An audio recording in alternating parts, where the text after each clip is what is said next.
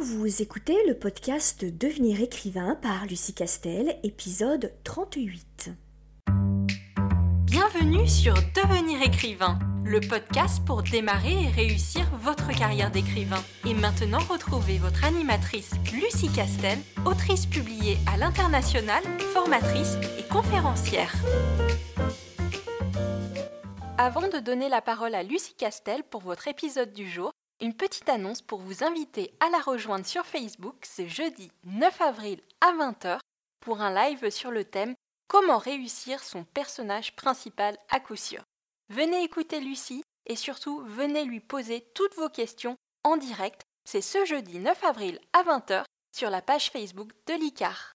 Bonjour, je suis ravie de vous retrouver pour un nouvel épisode qui cette fois-ci va nous faire étudier les rebondissements. Et plus exactement, se poser la question de savoir comment gérer ces rebondissements. Alors tout d'abord, qu'on se mette bien d'accord sur ce qu'on entend par rebondissement. Ce que moi j'entends par rebondissement, et, moi pas la seule d'ailleurs, c'est en général les éditeurs parlent de rebondissement de la même façon, il s'agit de pivots, de drames majeurs dans l'histoire. C'est-à-dire pas des actions qui se multiplient durant votre récit et qui émaillent un peu tout le récit et dont vous en avez un petit peu partout dans tous vos chapitres. Lorsqu'on parle de rebondissement, on parle bien de rebondissements majeurs, c'est-à-dire de, de drames ou de pivots qui vont avoir un impact tel sur l'histoire qu'en fait l'histoire et la narration ne sera pas tout à fait la même avant ce rebondissement qu'après ce rebondissement. Et que la présence de ce rebondissement va faire évoluer la narration d'un stade à un autre stade, et il n'y aura pas de retour en arrière. Il s'agit bien de ces rebondissements majeurs dont je suis en train de vous parler aujourd'hui.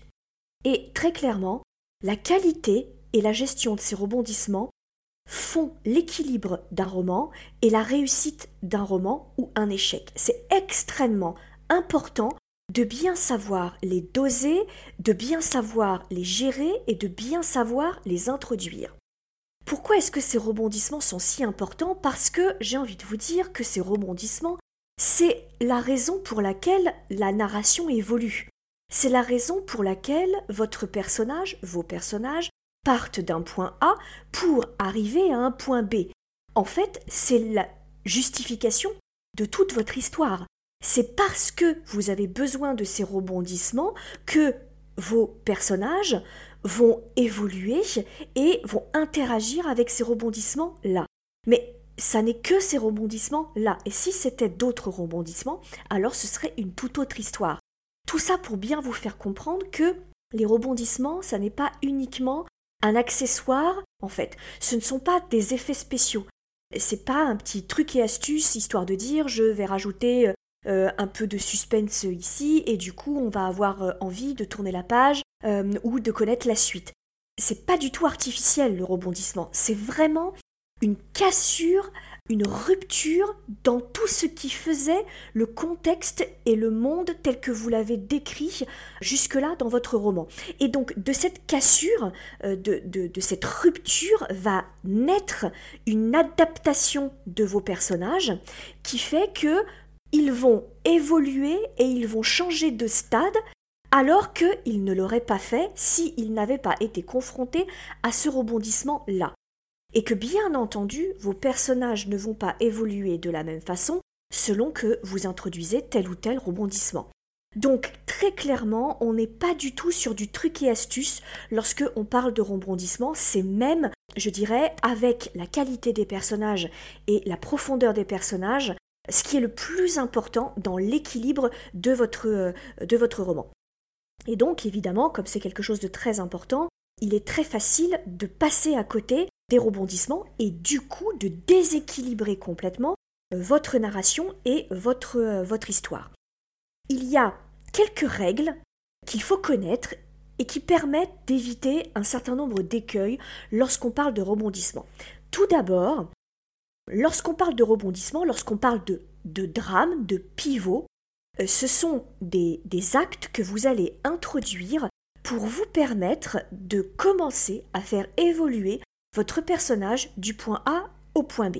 Vous qui me suivez depuis un petit moment, vous avez déjà peut-être écouté les podcasts sur les personnages et peut-être que vous avez téléchargé euh, la fiche de personnage gratuite en adhérant à la newsletter de l'ICAR.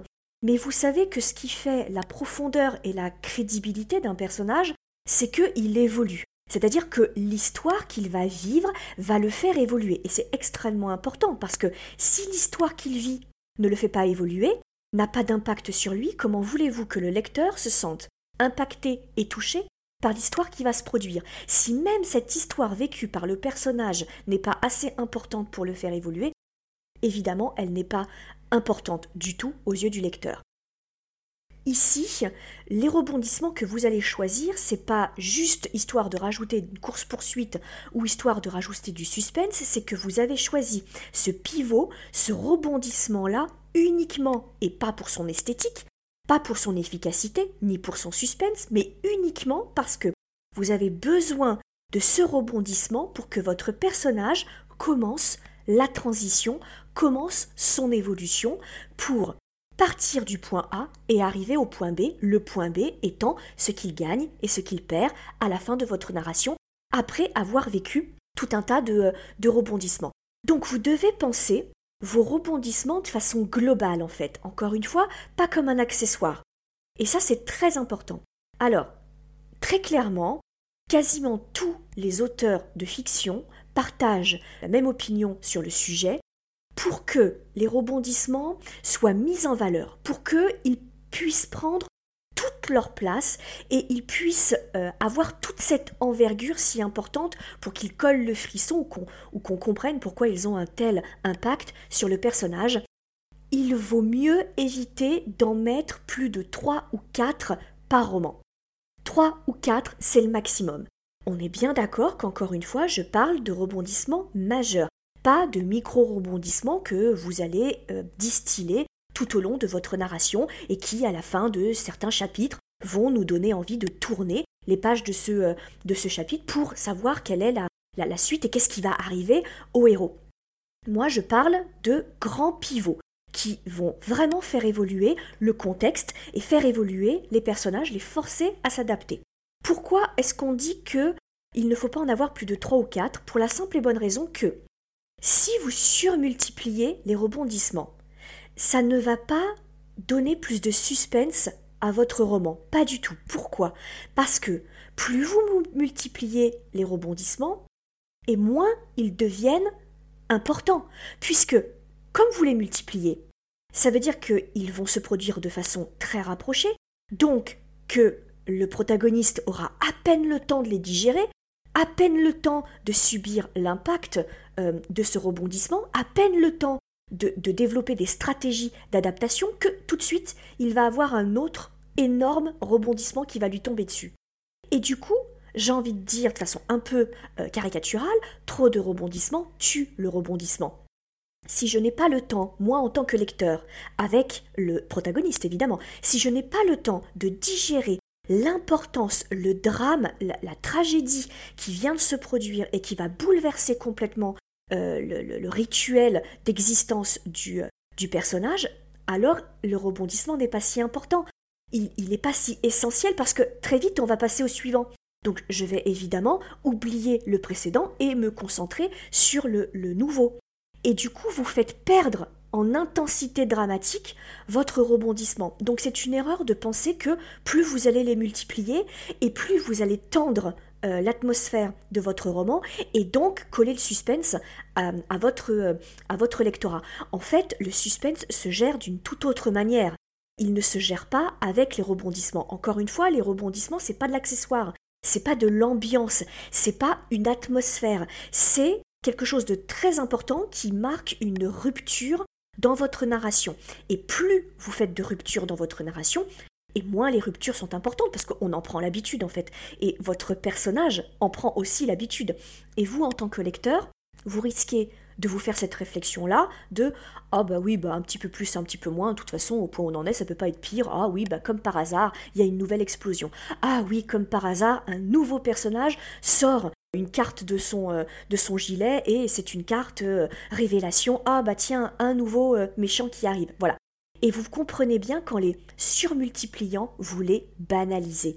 Et votre rebondissement n'a de sens et d'efficacité que, bien entendu, s'il n'est pas banal, s'il est exceptionnel. Parce que si votre rebondissement n'est pas exceptionnel, alors finalement, il ne crée pas vraiment de rupture si énorme que votre personnage va devoir changer de vie, ou va devoir se réinventer, ou va devoir euh, développer encore une fois des stratégies d'adaptation. Et donc là, c'est extrêmement important. Trois ou quatre rebondissements, pas plus. Autre chose que l'on a l'habitude de, dire dans, la profession, c'est que il faut faire en sorte de distiller vos trois ou quatre rebondissements de façon régulière tout au long du roman. En gros, si vous avez trois rebondissements ou quatre rebondissements, vous divisez votre roman en tiers ou en quarts et vous mettez un rebondissement à la fin de chaque tiers ou de chaque quart. Ça a l'air très mathématique euh, dit comme ça, très algébrique, mais c'est une façon pour vous de vous obliger à ne pas concentrer vos trois ou quatre rebondissements dans le dernier tiers du roman. Pourquoi c'est si important? Parce que si vous concentrez tous les problèmes, tous les drames, tous les grands pivots, et donc les stratégies d'adaptation dans le dernier tiers de votre roman, ça veut dire forcément que les deux tiers du début, c'est du remplissage, c'est du placement de contexte. Or, du contexte sur les deux tiers d'un roman et tout le dénouement, l'action, l'adaptabilité, le dernier tiers, ça déséquilibre forcément votre roman. Alors un roman, évidemment, implique un changement de rythme. Tout au long de votre roman, vous allez donner des coups d'accélérateur, puis des coups de frein, puis des coups d'accélérateur et des coups de frein. Plus vous faites varier votre rythme de narration, et plus vous créez ce qu'on appelle un page turner. Mais du coup, cela sous-entend que vous ne devez pas avoir la majeure partie de votre livre où le rythme est sensiblement le même, et arriver au dernier tiers, avoir un rythme qui s'emballe complètement. Parce que vous allez donner l'impression euh, au lecteur, arrivé à la fin du livre, que oui, alors il faut tenir les trois quarts du livre. Parce que les trois quarts du livre, on se fait un petit peu chier, mais par contre, c'est sympa le dernier, euh, le dernier quart ou le dernier tiers. Mais ça, vous le comprenez que ça n'est pas possible. Vous ne pouvez pas dire en tant que restaurateur, bon, alors très honnêtement, les trois quarts du repas, c'est bof, mais ça vaut tellement le coup d'attendre le dessert que, bon, voilà, vous encaissez euh, euh, l'entrée, le plat de résistance qui sont bof, et le dessert est exceptionnel. Bien entendu que vous ne pouvez pas vous contenter de ça. Bien entendu que vous ne pouvez pas imposer ça à votre, à votre lecteur. C'est extrêmement important.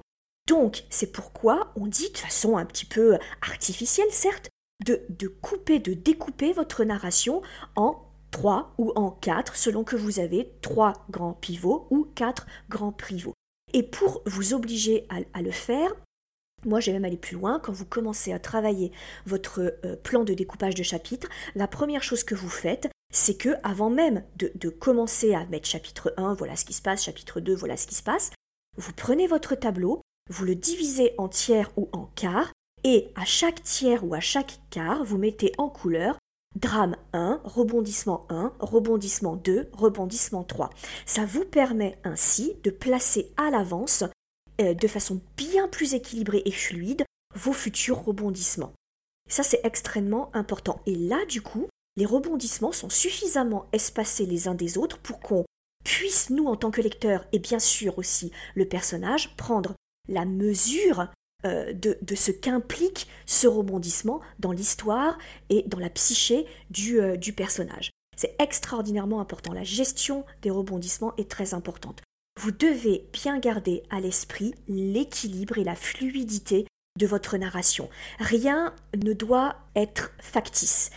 Et ce qui est très important aussi, c'est que vous devez penser vos rebondissements dans leur globalité. Je vous parle de trois ou quatre rebondissements, mais en réalité il s'agit d'un seul, c'est-à-dire une cassure qui se subdivise et qui va à chaque fois abîmer un peu plus, va à chaque fois renier un peu plus sur la psychologie du personnage, plus ou moins fortement selon le genre dans lequel vous écrivez bien entendu. Mais en réalité, ce que je veux vous faire comprendre, c'est que les rebondissements ne sont pas indépendants les uns des autres. Bien sûr, ils peuvent être de nature différente, évidemment, mais dans le principe, ils doivent tous appartenir au même concept, en fait. Ils doivent tous provenir d'une action euh, du personnage, d'une action de l'antagoniste, ou ils doivent tous naître du contexte et de votre histoire. Vous ne devez pas sortir des rebondissements du chapeau, les uns n'ayant strictement rien à voir avec les autres il faut qu'il y ait une sorte de lien de cause à effet. Pas forcément directement, mais un minimum pour que ce soit logique et qu'on ne passe pas du coq à l'âne. Et cela vous évitera aussi d'arriver à la fin et de faire ce qu'on appelle un Deus ex machina, c'est-à-dire un rebondissement avec un personnage qui sort de n'importe où parce qu'il était impossible de le voir venir jusque-là et donc du coup ça devient complètement irrationnel et surtout ça n'est pas du tout vraisemblable et pas du tout crédible ce qu'il faut absolument éviter parce que l'absence de crédibilité fait sortir le lecteur de la magie et de l'illusion de l'écriture. Voilà, c'est tout ce que je voulais vous dire à propos des rebondissements qui sont si importants dans la narration. J'espère vous avoir été utile. Je vous encourage à nouveau à adhérer à notre newsletter si ce n'est pas déjà fait, à vous tenir au courant des préinscriptions de notre nouvelle session de formation qui est intervenue donc au mois de mai et bien sûr, je vous encourage à relayer nos podcasts parce que c'est grâce à vous si nous pouvons continuer de les réaliser. Je vous souhaite une excellente semaine. Vous voulez devenir écrivain? Téléchargez sans plus attendre le guide écrivain mode d'emploi sur le site licar.fr, l e. Ce guide vous donne les quatre étapes fondamentales pour progresser vers l'écriture professionnelle.